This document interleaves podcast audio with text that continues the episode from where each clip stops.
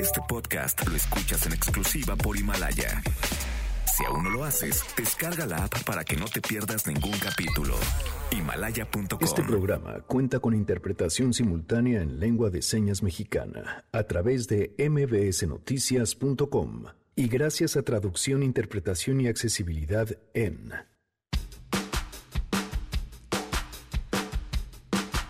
El presunto feminicida de Ingrid Escamilla ya fue vinculado a proceso, pero que sigue, vamos a seguir platicando sobre esta historia que tanto ha conmovido al país y, por supuesto, los errores que en el camino se han cometido por parte de autoridades, medios y muchas otras personas.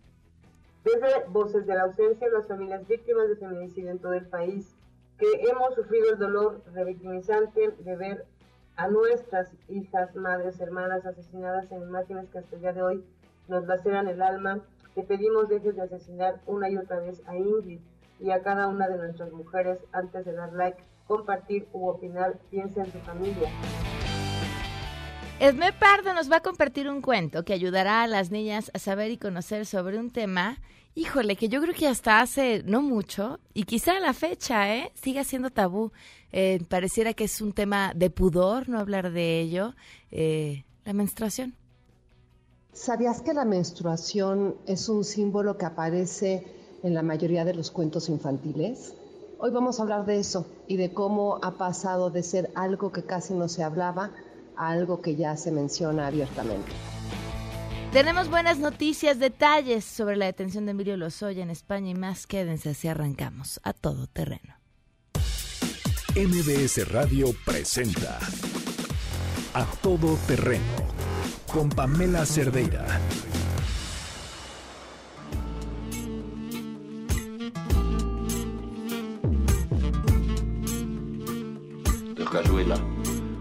Capítulo 7.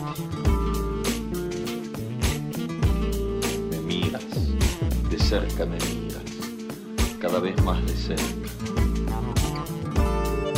Textos escritos y publicados. Quienes nos ven a través de la webcam sabrán que Janine y yo vamos a cantar el día de hoy. Vamos a hacer un show cómico, mágico, musical y nos vestimos ad hoc a la ocasión.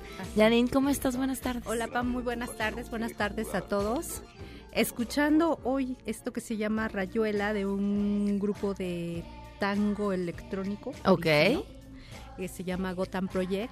Y esto viene a cuenta porque, bueno, hoy, es el aniversario luctuoso de Julio Cortázar, un día como hoy de 1984 murió.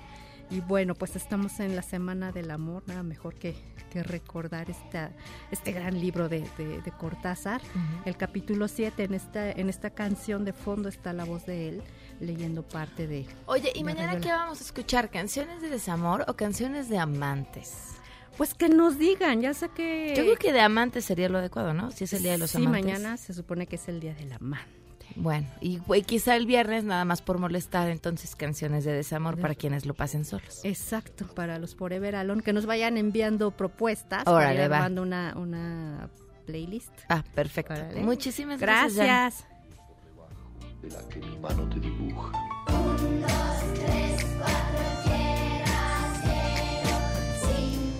Muy buenas tardes, gracias por acompañarnos este miércoles 12 de febrero del 2020 en A Todo Terreno, el teléfono en cabina 5166-1025, el número de WhatsApp 5533329585, a todoterreno arroba mbs.com, el correo electrónico, Twitter, Facebook e Instagram, estoy atenta a sus comentarios, me encuentran como Pam Cerdeira, gracias a Noé Romero en la interpretación de lengua de señas, lo pueden ver y seguir a través de www.mbsnoticias.com y si se pierden alguna de nuestras emisiones en Himalaya pueden descargar el podcast de A Todo Terreno y ahí podemos comentar, platicar, hacer comunidad, un montón de cosas.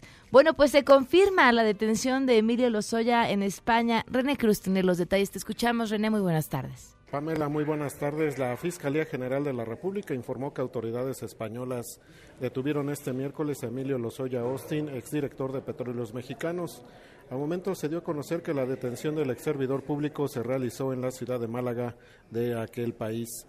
Cabe recordar que el pasado 7 de julio de 2019, un juez de control con sede en el reclusorio norte libró una orden de aprehensión en contra de Lozoya Austin por el caso Odebrecht.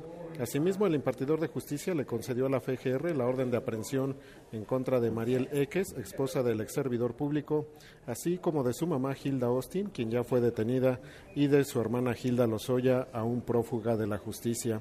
En este caso también está involucrada Nelly Maritza Aguilera Concha, señalada como la propietaria de la casa de Ixtapa que Altos Hornos le habría regalado a Emilio Lozoya.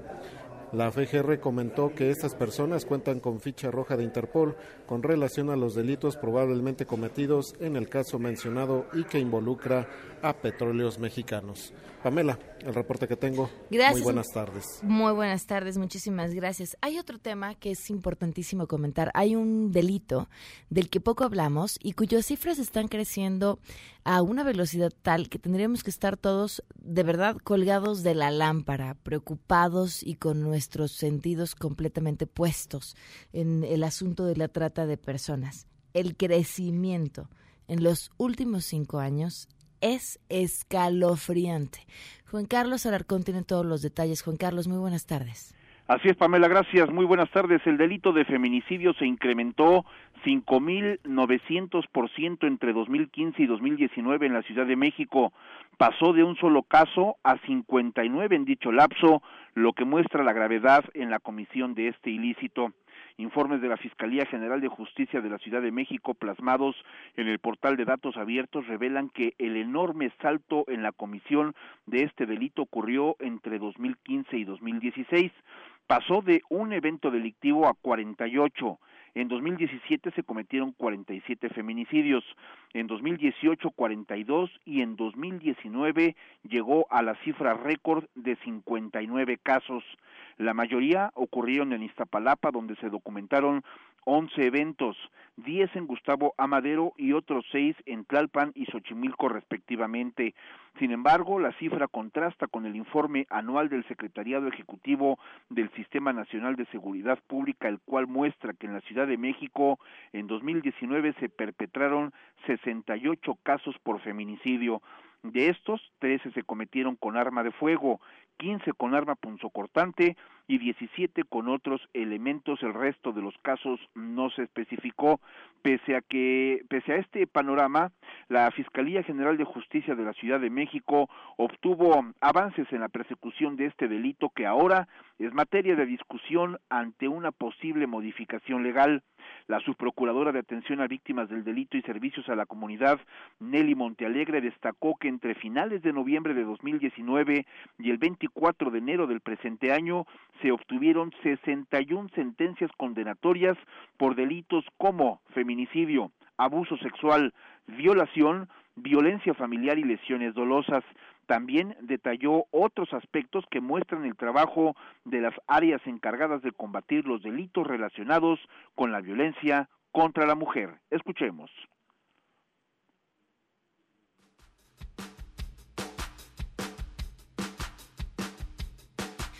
Juan Carlos, tenemos un problema tratando de encontrar los audios, pero síguenos platicando. Perfecto, bueno, pues bien, como te comentaba, datos de la Policía Capitalina señalan que en enero de este año se cometieron cinco feminicidios y dos tentativas de feminicidio. En febrero suman dos casos y el que más indignación despertó por el extremo de violencia con el que se cometió es el de Ingrid Escamilla, perpetrado por su novio Eric Francisco el pasado fin de semana. El sospechoso la asesinó por una discusión de una supuesta infidelidad. Él relató que fue atacado y en respuesta la apuñaló y posteriormente la desolló. El sujeto enfrenta acusación de feminicidio, por lo que ayer fue vinculado a proceso y ahora se encuentra en el Centro Varonil de Rehabilitación psicosocial. Y es el reporte que tengo. Gracias, Juan Carlos. La verdad es que entre tanta mala noticia, también este, bueno, este tema es, es importantísimo y hay que tener las cifras a la mano. Y nos gustaría también platicar, ya lo haremos más adelante, sobre el delito de la trata de personas, donde también tienes una nota muy interesante sobre cómo este ha crecido de manera impresionante y preocupante, pero platicamos más adelante, Juan Carlos. Muchas gracias. Gracias, muy buenas tardes.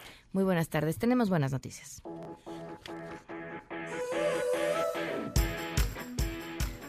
Adrián Jiménez, portador de buenas noticias. Este miércoles te escuchamos. Adrián, buenas tardes. Buenas tardes, Pamela. Un saludo afectuoso para ti y el auditorio con el objetivo de promover y acercar a la ciencia a niñas y adolescentes de primaria, secundaria y preparatoria de escuelas públicas de las 16 alcaldías, autoridades capitalinas, crearon el premio Manuela Garín, cuya convocatoria se emitirá el próximo 8 de marzo. Al recordar el Día Internacional de la Mujer y la Niña en la Ciencia que se conmemoró ayer, martes 11 de febrero, Rosaura Ruiz, secretaria de Educación, Ciencia, Tecnología e Innovación de la Ciudad de México, comentó que este reconocimiento busca que un mayor número de mujeres incursionen en áreas como las matemáticas, la física o historia de la ciencia, pues hombres y mujeres, dijo, cuentan con las mismas capacidades para desempeñarse en estos ámbitos. Escuchemos parte de lo que dijo. En este caso, porque queremos participar en esta celebración del impulso que se tiene que dar en el mundo a las niñas y a las mujeres en general para que se interesen por las áreas científicas, estamos creando este reconocimiento. Manuela Garín, que fue de las primeras matemáticas mexicanas, ella, ¿por qué? Porque sí ha habido un rechazo, un, rezago, porque sí hay discriminación, tiene que haber apoyos especiales para mujeres. La funcionaria explicó que en el certamen participarán equipos de hasta tres niñas o adolescentes en temas como energías limpias, manejo del agua, contaminación del aire, ciudad sustentable, entre otros. En este sentido, agregó que las estudiantes recibirán asesorías de mujeres científicas y los premios consisten en equipos de cómputo y libros, así como en menciones honoríficas. Pamela Auditorio, es la información que les tengo. Muchísimas gracias, Adrián. Muy buenas tardes. Buenas tardes. Vamos a una pausa y continuamos a todo terreno. Regresamos a todo terreno. Este podcast lo escuchas en exclusiva por Himalaya. A todo terreno con Pamela Cerdeira. Continuamos. Feminicidio en México con Frida Guerrera. No las dejamos invisibles. A todo terreno. como un águila veloz, respirar un futuro esplendor más sentido si lo creamos los dos. Frida, muy buenas tardes. ¿Cómo estás? Qué gusto tenerte aquí en la cabina. Pam, muy buenas tardes. Ya te extrañaba ya. Creo que tengo que hacerlo por lo menos una vez al mes. Sí, caray, por lo menos para que nos veamos. Eh, ¿Qué decir? Hoy eh, platicaba con, se lo comparto al público, platicaba con Frida antes de entrar al aire, me decía las cifras que ahorita les voy a compartir y, y nos preguntábamos si, si había días, horas en el día suficientes para hacer una marcha por cada una de las mujeres que han sido asesinadas, nada más en lo que va este 2020. De ese primero de enero hasta el día 10 de febrero, nos falta todavía 11 y 12, lamentablemente, PAM, 250 feminicidios es lo que llevamos, aparte los homicidios de, de mujeres, que obviamente tratamos de ser muy cuidadosos en eso. Eh, 17 de estos feminicidios eh, son feminicidios infantiles, niñas menores de 14 años, y no lo estamos viendo. Creo que... ¿Quiénes, es, ¿quiénes están matando a niñas menores de 14 años? Madres, padres, eh, padrastros en contubernio con las madres, eh, predadores, siguen los predadores, como lo hemos estado viendo todos estos años, Pam, eh, y que les estamos quedando de ver muchísimo también a esas chiquitas. Uh -huh. eh, lo hemos dicho muchas veces contigo, Pam, eh, todas las niñas son de todos, los niños son de todos. Y, y, a veces nada más nos enfrascamos en una sola situación y nos olvidamos de todo eso que está pasando. Eh, también un tema de las autoridades en todo el país que tratan de ocultar estas cifras. El 3 de febrero de, de este año hubo un feminicidio infantil, una niña chiquita de 10 años asesinada en el Estado de México y que afortunadamente el sujeto fue detenido y justo por la detención nos enteramos de ese feminicidio. Estoy hablando de 250 feminicidios documentados por la prensa. Pa. Otros tantos que seguramente. Sí, que a no lo mejor no llegan a la prensa y que evidentemente lo que se documenta, documenta, a través de la prensa es mayor a lo que aparece en las cifras oficiales. Así es, Pam. Y, y bueno, eh, el tema de, de que, que, desde el 9 de febrero está en, en este país alarmando el corazón de todos es un tema que nos debería de alarmar en todos momentos, a cada segundo, porque en estos momentos están asesinando seguramente a otras dos mujeres más, ¿no? ¿Qué hay? En, bueno, o sea, ver evidentemente eh, la forma, la violencia, las imágenes filtradas, la declaración del asesino. Eh, ¿por, ¿Por qué hay casos que, que que llegan y conmueven más a la opinión pública que otros y que se convierten en emblema y qué es todo lo que hemos hecho mal con el caso de Ingrid. Creo que justamente empieza esto con una petición, lo hemos hecho muchas veces, no compartas, piensa en las familias. Eh, yo me estoy atreviendo a hablar del tema de Ingrid sin la familia porque yo ni siquiera he tenido contacto con ella cuando tú sabes que nosotros siempre respetamos justamente la voz de, estas familias.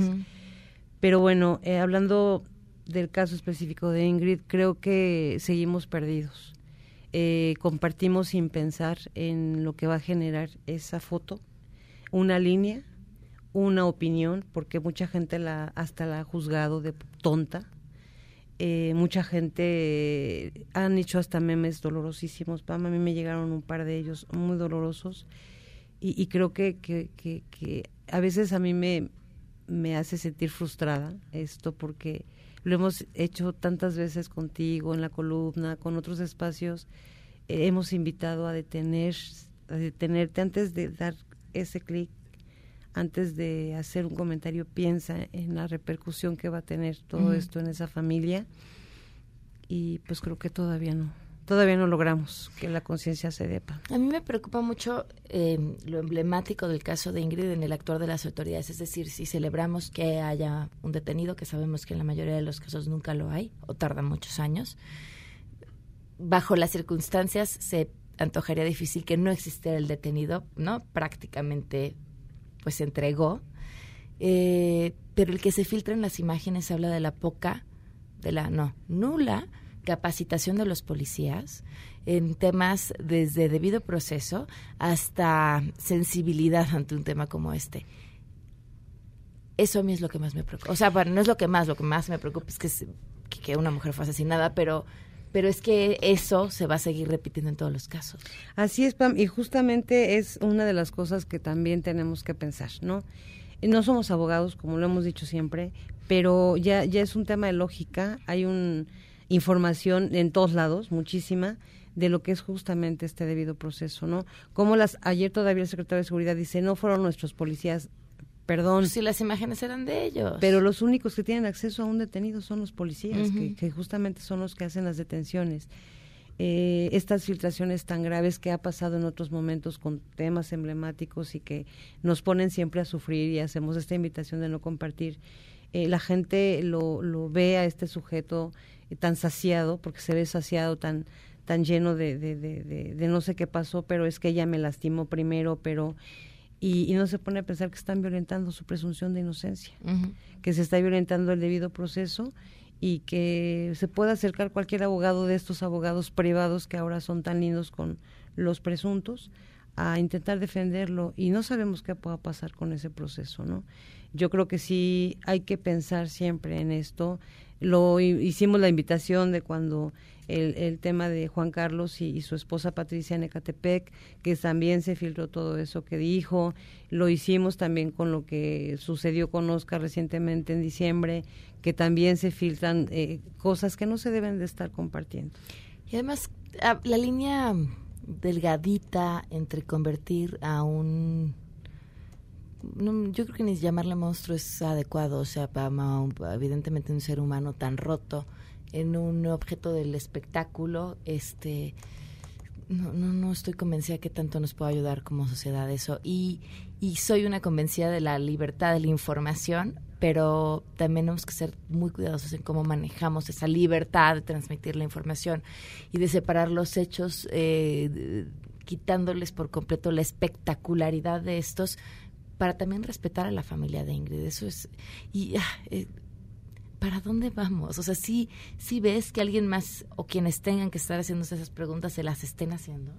No, Pam, lamentablemente no, no lo veo. Esto se da en medio de una, de una controversia que si le llamamos feminicidio, no le llamamos feminicidio que si la rifa es más importante que el feminicidio. No le quiten atención. No le quiten atención al tema que estoy diciéndoles, no los invité a esto, ¿no? Eh, creo que sí se da en un tema de, de, mucha desazón, de mucho eh, indignación, porque obviamente a nosotros que estamos cuestionándonos todo esto, pues volteamos y vemos esas notas y dices, o esa, esa eh, información de, de, quién se supone debería estárselo cuestionando, y, nos preocupa, ¿no? Que la secretaria de gobierno sale y dice, claro que no vamos a permitir que haya impunidad en el caso, sí, pero ojalá lo hiciera con todos los casos, ¿no? Y es nuevamente el llamado. Eh, creo que estamos eh, peleando que se mantenga y que parece ser que ya se va a mantener el tema de la tipificación del feminicidio, pero porque peleamos esta perspectiva de género, estos protocolos que se han firmado por el Estado mexicano, eh, sentencias que existen en el país mismo y que también hagamos un llamado a los medios de comunicación responsables a informar con perspectiva de género y a la sociedad en general a no pensar que pudiera ser tu hermana o pudiera ser tu mamá, tu prima, tu amiga, a que es tu hermana, tu mamá, tu amiga o tu, o tu prima y que te duele. En efecto, podemos mostrar todo este dolor que nos generó. Ver, a mí la foto me llegó, pues prácticamente acababa de, de pasar. Le supliqué a la persona que me la mandó, no la publiquen, por favor, tengan respeto por ella. Eh, fotos muy dolorosas. Eh, y pues bueno, parecía que, o parece, parece ser que fue todo lo contrario y, las fotos ya estaban por todos lados y bueno, se viraliza esto y ya es imposible estar reportando y reportando y reportando estas, estas vistas, estas imágenes. En muchas, muchas posturas hay de que es que porque te indigna más que se exhiba a, esta mujer así tal cual fue asesinada y no a un fulano, por ejemplo. No, no es que nos, nos indigne más una cosa que la otra. Creo que de verdad pongámonos a pensar en esa familia que, este, que ya sepultó a su, a su hija, a su hermana, y que, Pam, yo me acabo de encontrar un caso en Iztapalapa del 2014, de una madre que lo primero que llegué, cuando llegué a su domicilio, un lugar muy lejano de Iztapalapa, eh, me hace saber que ya habían detenido al, presunto responsable del feminicidio de su hija, estamos acompañándola ya en esto, pues en estos casos en la Ciudad de México y me dice, Frida, lo que yo quiero que me digas es cómo hago para que esto ya no ya no salga nunca. Y me enseña periódicos con la imagen de su hija. Con la imagen de su hija tal como la encontraron en aquellos años. Y ve cuántos años han pasado. Creo que eso es justamente lo que tenemos que detenernos a pensar. Frida, tú que has visto tantos casos, que conoces el dolor de las familias, que, que, además te has adentrado en las historias de estas mujeres, en el que además entendemos que es una violencia que en gran parte se da desde la confianza, desde los lugares más íntimos, que en muchos de los casos, Ingrid es el ejemplo perfecto, el agresor es pues a quien tienes más cerca. ¿En dónde, en dónde pararlo? ¿Cómo frenarlo? ¿A qué tendríamos que estar atentas? Pues hay muchas alertas, ¿no? Una... Eh, yo creo que las autoridades también tienen mucha responsabilidad, Pam. Eh, es el segundo caso en unos meses. Eh, está el de Abril y el de Ingrid, donde sabemos que hubo un antecedente de denuncia. Que a lo mejor ella desistió o no desistió, pero que si una mujer llega con las autoridades y está poniendo una denuncia, que a lo mejor en ese primer momento es un, es un grito de primer auxilio, de segundo, de tercer auxilio, que esas mismas autoridades les den seguimiento a estas mujeres, aunque desistan, Pam. Que vayan, que vean cómo están, que estén constantemente vigilándolas a ellas y a ellos, de que estén siendo eh, atendidos por psicología, que, que el vínculo que familiar que en algún momento se está reportando como violento de verdad haya cambiado y no así como de que ah pues ya vino ah pues adiós ya no vino adiós guárdenla archivo temporal y hasta que la asesinen. ¿no? Creo que también es una responsabilidad importante de las autoridades, pero de nosotros como sociedad, pues también no alejarnos de las mujeres que, que estamos viendo que están teniendo este tipo de situaciones. Salir viva de un círculo de violencia, de verdad es un triunfo, es ser de verdad una sobreviviente. Y si tú te alejas de una mujer que es tu amiga, tu mamá, tu hermana, y dices, es que de plano no quiere, ya me cansé de decirle que lo deje, ya me cansé de decirle que lo denuncie, la va a matar, yo me tengo que hacer a un lado, no te hagas a un lado. Cada vez que una mujer te llame, aunque sea la quinceava vez, acude a ella porque en algún momento ella va a tener la fuerza suficiente, darse cuenta de que este círculo de, dolor, la va, de, de violencia la va a atrapar y la puede convertir en una menos. Qué gran mensaje, Frida. Nada más eh, para cerrarle comparto al público. ¿A qué se refiere Frida cuando habla de nuestra responsabilidad de informar con perspectiva de género? Hay un montón de ejemplos, muchos de ellos los tiene una, una chava que hace un trabajo increíble a través de redes que se llama La Corregidora y corrige justamente notas de la prensa que no están escritas con perspectiva de género. Les pongo un titular, este ejemplo es genial, dice, eh, es de un diario español.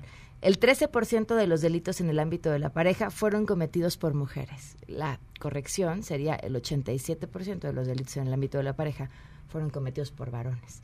Eh, no, o sea, informativamente es hasta más relevante nada más por el número. Exacto. Eh, Ana Daniela conoció a su asesino por Tinder, es el titular. Lo que tendría que decir si se hace con perspectiva de género es a Ana Daniela, la asesinó a su exnovio. ¿Qué más nos da si lo conoció por Tinder o en el antro o había bebido o no había bebido? Este, por supuesto, toda la forma en la que se trató el asunto de Karen. ¿Se acuerdan que desapareció y después eh, resultó que, que, bueno, no le había pasado nada? Eh, cambiar de Karen estaba en un bar a Karen está viva. Qué bueno. Exacto. Este, otro comparte una imagen de un noticiero que dice, degolló a su hija y la enterró en el patio de su casa.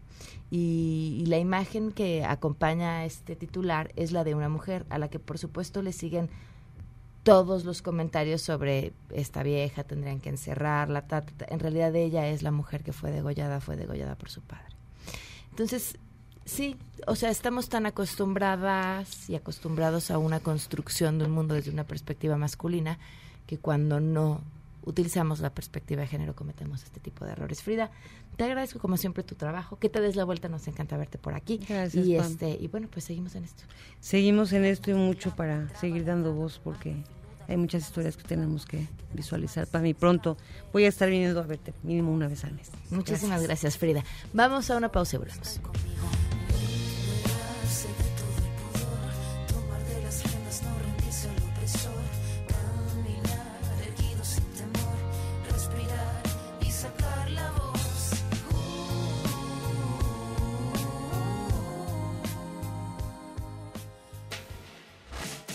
Regresamos a todo terreno.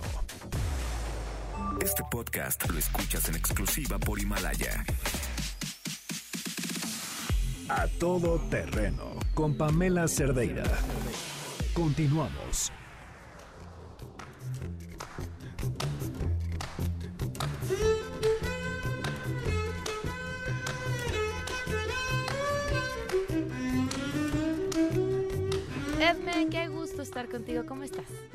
Estoy viva. Ah, Eso, muy bien. A estas alturas es muy importante. Estoy viva y contenta. Y contenta, eso me da muchísimo gusto. Cuéntame. Primero me tienes que cuenta- responder muchas preguntas. Primero cuéntame tú, ¿cómo te fue con tu primera regla? Eh, tenía 13 años, fue el día de mi cumpleaños, por eso me acuerdo. Ajá. Y fue en un restaurante y estaba con una amiga y fue terrible. O sea, fue terrible porque ¿y ahora quién va y me compra una toalla, no? Y entonces eh, una señora en el baño le dio como muchísima ternura, así de, ay, pobrecita. Y entonces ella fue, eh, ay, nunca, nunca había contado esta. Y ella salió a la, a la tienda del restaurante y este y me compró muy mono unas toallas y luego me alcanzó mi mamá, así como de, ah, y ya. Y ya está. Ahí ¿Qué tuvo que pasar, Pamela, para que tú y yo podamos hoy hablar de esto, de nuestras primeras reglas de tal? Cuando antes era el tabú más grande, ¿no? O sea, 20 años. ¿Qué tuvo que pasar? 20. 20 años. Y si le preguntas a mi mamá que tiene 80, te diría 80. ¿Cuándo la menstruación se convierte en un tema? Esto viene a cuento porque tengo una amiga que hace una crianza con muchísima conciencia en su hija, su hija tiene 12 años, y entonces decidió que le iba a organizar una tienda roja. Y me habló y me dijo, oye, ¿me puedes contar un cuento? Órale. Entonces, bueno, primero explico qué es una tienda roja. Una tienda roja es un ritual es un sitio, pero un sitio que corresponde a un ritual que cada vez está creciendo más. Ahora si lo googleas, te aparece donde se reúnen las mujeres. Para esto que parece que tiene que ver con la, eh, la tradición judeocristiana de cuando la gente era migrante, digamos, bueno, no migrante, o sea, este, nómada, cuando las mujeres estaban en el periodo menstrual, no dormían en las mismas carpas que dormían los hombres y todas las familias, se apartaban a esta tienda roja. En esta tienda roja, pues no solo, tú imagínate que era una pijamada deliciosa de todas las viejas, donde además se compartían los secretos de la salud, de la sexualidad, de la reproducción. Ahí era donde las mujeres iban a tener los hijos y solo podían entrar aquellas mujeres que estuvieran menstruando. Entonces, la tienda roja es este lugar donde entran las mujeres que ya se graduaron como mujeres y se gradúan a partir de la menarquía. La menarquía es la regla y hay unas tradiciones donde se ha hablado mucho de esto. Entonces, esta amiga no quería que su hija dijera, ay no, qué horror. Ahora, ¿no? Entonces le dijo, oye. Entonces organizó esta tienda roja con cuatro amigas de esta niña y sus mamás, donde yo les conté el cuento o una versión del cuento del que ahorita te voy a platicar, y todas hablamos de nuestra primera menstruación. Y bueno, y es un tema a la que le fue muy bien, a la que le fue muy mal, a la que le urgía que le bajara, a la que no le bajara, a la que le bajó muy chiquita, la- o sea, todas las posibilidades, ¿no? Y entonces hablarlo también como un proceso de creatividad. Cuando nosotras nosotros cuando nos enseñan en la escuela sobre sexualidad, siempre es a partir del punto de vista reproductivo. Entonces te baja para que tengas hijos. Cada vez eh, las mujeres se encuentran más posibilidades de tener satisfacción en su vida sin la necesidad de ser madres. Están encontrando, incluso hay mujeres madres que se sienten insatisfechas porque hay otra parte de la vida que les faltó, ¿no? Entonces también entender que estamos hablando de la creatividad, no solamente estamos hablando de la reproducción y no estamos hablando solamente tampoco de la relación que estableces con un otro. La sexualidad primero es una relación que estableces contigo misma y no hay nada que le puedas dar al otro que primero no te des a ti. Entonces, mi amiga me llena de cuentos. Uno de estos cuentos es de los que les voy a platicar ahora, que se llama El Tesoro de Lilith, que es un cuento escrito por una autora que no es una literata, pero que siente la necesidad de contar esta historia de la menstruación a partir de una graduación a la creatividad, todas las cosas que florecen a partir de esto. Yo leí el cuento, el cuento hace un poco de alusión al deseo, hace un poco de alusión a la relación con otros y entonces yo decidí hacer mi propia versión y contarlo nada más como esta parte donde el cuerpo te avisa que estás listo para florecer, ¿no? Y entonces les decía, bueno, a ver, pues ¿cómo sabemos que una flor va a florecer? Bueno, pues porque le salen un, o le salen botones. Ah, bueno, y, a nosotras qué nos pasaría? No, pues nos salen los pechos o nos salen granos o ah, bueno, muy bien. ¿Y qué quiere decir? No, pues sí hay de botones a botones, ¿no? claro. Y este, ¿y qué quiere decir eso? ¿Qué hace una flor por el mundo? Pues lo embellece, pero no solamente lo embellece, entonces una chava que estaba muy en el decía, pues es que las flores debajo curan, bueno, todas las flores embellecen y curan, pero sobre todo nos hablan de un ciclo de un ciclo que se cumple y que en nosotras cada mes el cuerpo te avisa, oye, otra vez estás floreciendo. No se te olvide que cada mes tienes la posibilidad de florecer y hacer esta relación, ¿no? Y hacerlo como, como que cada mes tienes este premiecillo o este recordatorio que ya te graduaste y que ya estás en este mundo de las mujeres que contribuyen al mundo con sus trabajos creativos. Wow. Entonces, por eso les traigo ese cuentito. ¿Y cuál fue el resultado de tu amiga y su tienda roja y su hija en este Mira, proceso? mi, mi amiga es una picudaza y entonces previo les hizo. ¿Te acuerdas un día que te traje algo de las diosas en las niñas? Era porque esta amiga ya les estaba metiendo en la cabeza o les estaba invitando a que vieran que ser mujer tiene una, un potencial enorme, ¿no? Y era invocar esto de las diosas. Fue muy lindo porque este había mujeres había libertad de compartir o de no compartir. Hubo mamás que no hablaron, hubo niñas que no hablaron de su proceso y había una, una, muy linda que decía, a mí no me ha bajado, pero yo la verdad ya quiero que me baje. O sea, ya, ya me interesa muchísimo. Y bueno, y después de que hicimos este ritual se fueron a jugar como escuinclas que son. Entonces, la posibilidad de quitarle la parte oscura, que no es vergonzoso, que no es algo de lo que tu mamá, no, en, en las mamás contaban, por ejemplo, que a ellas sus mamás nos les contaron. No, bueno, mujeres a las que les tomó por sorpresa y pensaban que estaban enfermas. Que se Y habían tardaron cortado. mucho, claro, que se habían cortado y tardaron mucho en decirle a sus mamás lo que les estaba pasando. Hoy, hoy nos parecería imposible que eso Pero fíjate, suceder. en la literatura este, ya se hablaba de la menstruación, pero como de una forma muy velada y una forma donde te tienes que guardar. ¿Cómo la bella durmiente entra en estado de sueño? Pues porque se pincha y le sale sangre. ¿Tú Mm. crees que es esa sangre del dedo? No, es la otra sangre, la de la entrepierna. Y este, ¿qué tiene que hacer? Guardarse hasta que llegue el amor de su vida. Ok. Este, ¿qué es lo que de- le da la bruja a Blancanieves? El poder de convertirse en la manzana que es roja, Que es ¿no? el pecado. Este, pero es esa posibilidad de, de estar en contacto con su intuición. Pero otra vez, ¿qué tiene que hacer? Quedarse dormida. Y es decir, si no te vas a reproducir, tienes que estar en estado de letargo. De otra manera, un poco poner como sobreaviso, ca- caperucita roja, y no verde, ni azul, ni amarilla, de que se tiene que cuidar del lobo. Entonces, un poco pone a las chavas ahí en alerta de la relación con los otros, o del gran amor que te va a salvar, o del peligro que existe en los hombres bestia, ¿no? O bestiales. Y ahí ya con estos símbolos estaban aludiendo a la menstruación. Pero llamarlo por su nombre, decir me baja la regla, este, y tengo cólico o no, este, es algo que cada vez se habla menos. Hace, hace poco una amiga me decía, no, es que eso no lo, no, es que es por pudor, ¿no? Y hablaba del pudor y, y yo soy cero pudorosa, menos después de lo que acabo de compartir al aire, pero, pero me quedé pensando si, si era un tema de pudor o si de verdad ese pudor obedece a que creemos que es algo que tiene que estar oculto y que no lo podemos hablar y que... A la vergüenza. Por Dios, el a la mitad de las personas en este mundo les baja.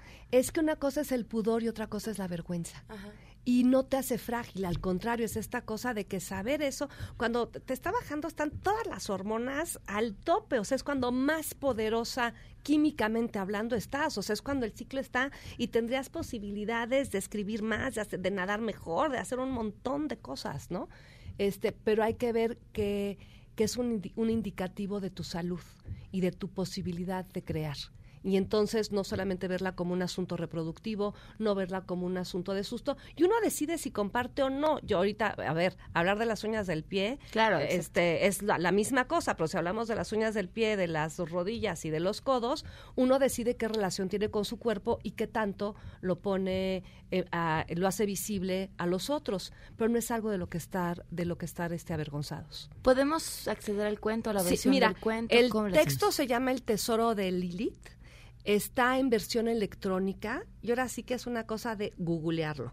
Porque yo lo tengo en versión el- electrónica porque la mujer que lo hizo eh, logró hacer una edición muy chiquita con ayuda de sus amigas, sus primas y tal para que las niñas de esa comunidad tuvieran tuvieran. acceso a este cuento. Entonces es un cuento descargable.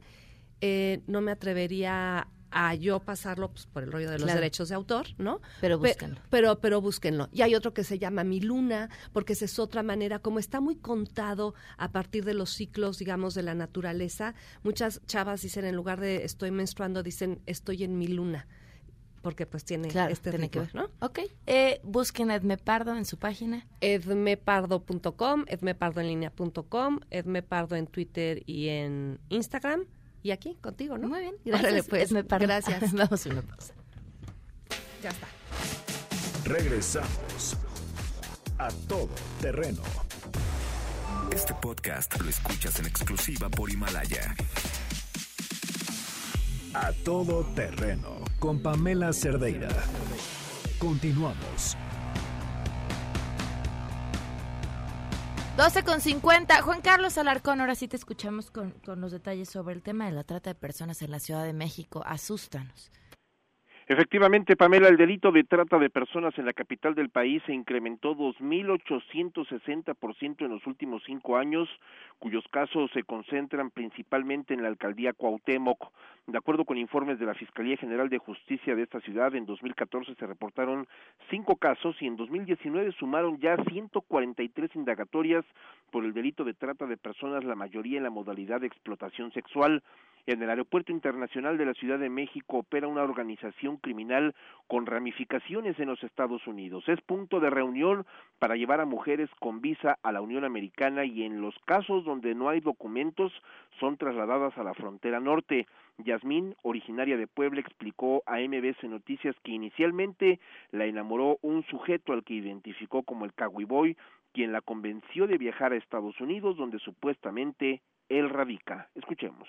Entonces pues ya yo compré mi boleto, llegué aquí a México y pues este, pues, ahí fueron por mí y pues ya estuvimos preguntando lo del avión y eso. Ya después mandaron el dinero y ya iban a esperar el aeropuerto, pero pues ya, está ahí.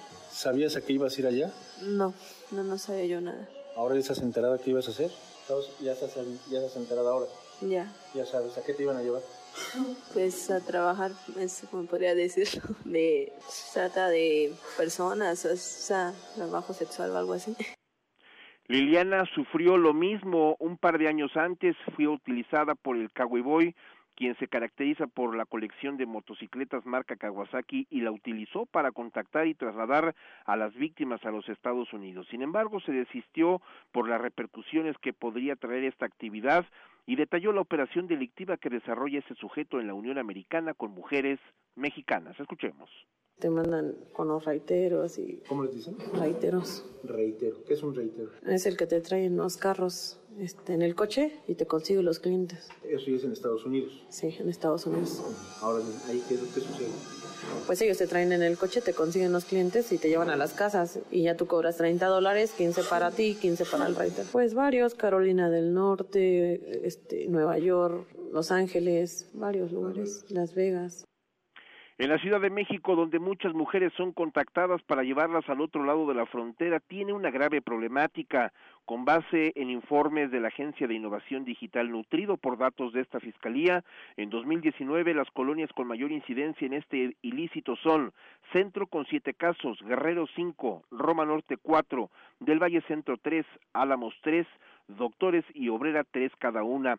En el Aeropuerto Internacional de la Ciudad de México también existe un caso denunciado. En la Universidad Nacional Autónoma de México uno y en la Central de Abasto otro.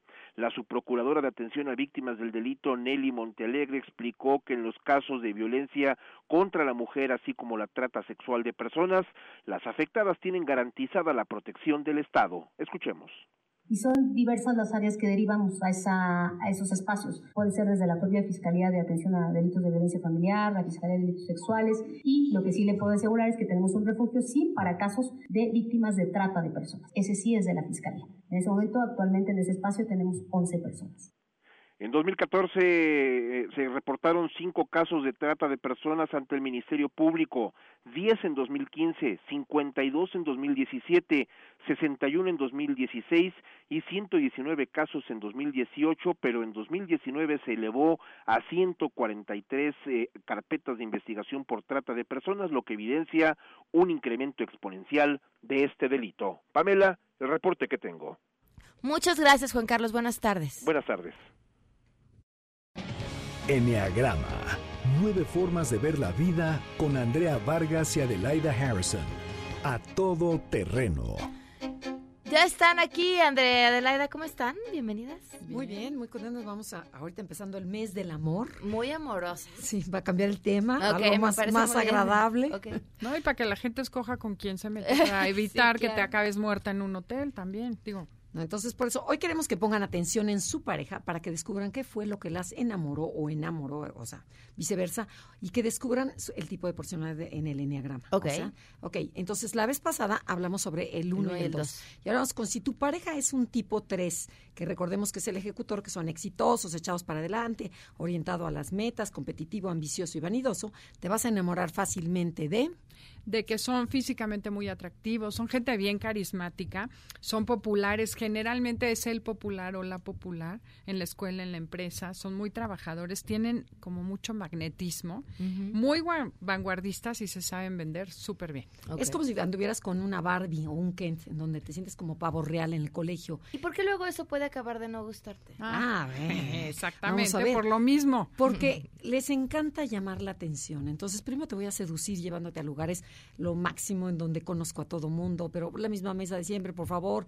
Y bueno, y saben decir perfectamente lo que sea. Eh, la imagen en el auto, la imagen en, su ropa, la imagen, o sea, se saben, se saben guapos. Entonces, llega un momento en que pasa el tiempo y dices, bueno, este cuate, ¿qué onda? Es un frío, es o una mujer muy fría, este, muy vanidosa, muy superficial, le encantan los espejos, siempre se anda tomando selfies por todas partes. Entonces, ¿qué pasa? Pues justamente no conecta contigo. O sea, cuando empiezas a salir te llama la atención tanto Oropel, pero cuando quieres tener intimidad, lo último que quieres es una selfie en el restaurante. Quieres platicar. ¿Me explico? Espera, Y espera, y las caras que hace de... o, o- o sea, ya sabes, ¿no? Dog face. O sea, es alguien que vive para afuera. Entonces, tú buscas intimidad, pero ¿qué crees? Él te vendió que era súper popular y eso cuesta trabajo. Entonces, te cuesta trabajo ser la esposa del popular o la galana del popular. Y te choca, ¿no? Aparenta que son perfectos y realmente hay problemas, pero no los quieren ver. Y entonces lo que le sugerimos a la persona que tenga un novio o una novia, tres, es que trabajen en su parte emocional. ¿ok? Que, que, que pueden ser por afuera lo que quieran, el guaguaguá de aquí, pero que cuando estés con tu pareja seas realmente tú, que te quites el disfraz, que te quites la capa y que se abras tus sentimientos. Ok. Vamos con el 4. El 4 es al revés, son los más profundos, son románticos, son personas creativas y se acuerdan que son gente única, que no le gusta ser falso.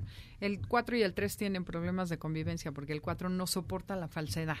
Entonces, ¿cómo es? ¿De qué te enamoras, Andrea? Bueno, te enamoras de su ternura, de su creatividad, de su originalidad, son muy empáticos al dolor. Eh, ¿Sabes? Dices, este cuate o esta chava sí me entiende. Esta, con esta sí puedo explayarme y además tienen una para sacar lo mejor de ti. Los cuatro ven más allá de la persona, entonces se enamoran del alma de las personas. Entonces dices, bueno, aquí ya la hice, qué padre. Pero con el pasar del tiempo también puede pasar algo teme- temeroso. Al es- final, lo que te gusta te choca al final, ¿no? Porque estas personas tienen cambios drásticos de emoción, son demasiado emotivos, entonces son muy intensos y luego todo es emoción. Y si tú no eres emocional, empieza a cansarte tanta emocionalidad, tanta intimidad, tanto trabajo personal. ¿Qué O le sea, recomiendas? ¿Que se vuelva un poco 3? Eh, ¿Al 4? Sí, claro, claro, que claro, se vaya por al supuesto. que sea un poco menos hacia adentro y un poco más hacia afuera. Ok. Exactamente. Igual que al 3, un poco Y, menos y hacia además afuera. la, la la mente del 4 empieza a compararse. Ya ves, es que a ella le regaló flores el Día de las Madres, el Día de los Novios, le, le- le dio un beso, le dio un anillo y tú no me das nada. Entonces empieza a ver el mundo de afuera mejor que el de ella. Entonces el 4 tiene que dejar de comparar y apreciar lo que sí tiene y este y, y bajarle dos rayitas a la intensidad. Y otra cosa última es que el 4, como le da miedo que lo abandonen, casi casi que prefiero abandonarte antes de que tú me abandones. Entonces date chance, si te abandonan ni modo, pero disfruta la relación. ¿Van a tener especial el Día del Amor este sábado? Eh, sí, claro, vamos a hablar de, no nosotros, pero tenemos una invitada buenísima para que va a hablar sobre el amor. Ah, perfecto. Pues no se pierdan este sábado Enneagrama a las 12 del día en esta misma frecuencia. Y en todas sus redes están como Enneagrama Conócete y tienen cursos, libros, muchísimas cosas. Sí, escríbanos. Sí, Instagram, métanse por favor, pónganos palomita. Ahí es donde necesitamos más likes. Ok. Muchísimas gracias. Gracias a ti, Pamela. Gracias, Sheila. ¿Qué se está cocinando? Pam, buenas tardes a ti y al auditorio. Pues vamos a estar muy atentos de esta cena que ofrecerá el presidente López Obrador en Palacio Nacional a empresarios, pues para que se mochen con los cachitos de la lotería. Estaremos Se- se- pendientes. Será privada. hablando de la rifa del avión sin avión. Sí. Gracias, Gracias. Sheila. Nos vamos. Se quedan en mesa para todos. ¿Y qué tal? ¿Y ahora? MBS Radio presentó A Todo Terreno con Pamela Cerdeira, donde la noticia eres tú. Este podcast lo escuchas en exclusiva por Himalaya. Si aún no lo haces, descarga la app para que no te pierdas ningún capítulo. Himalaya.com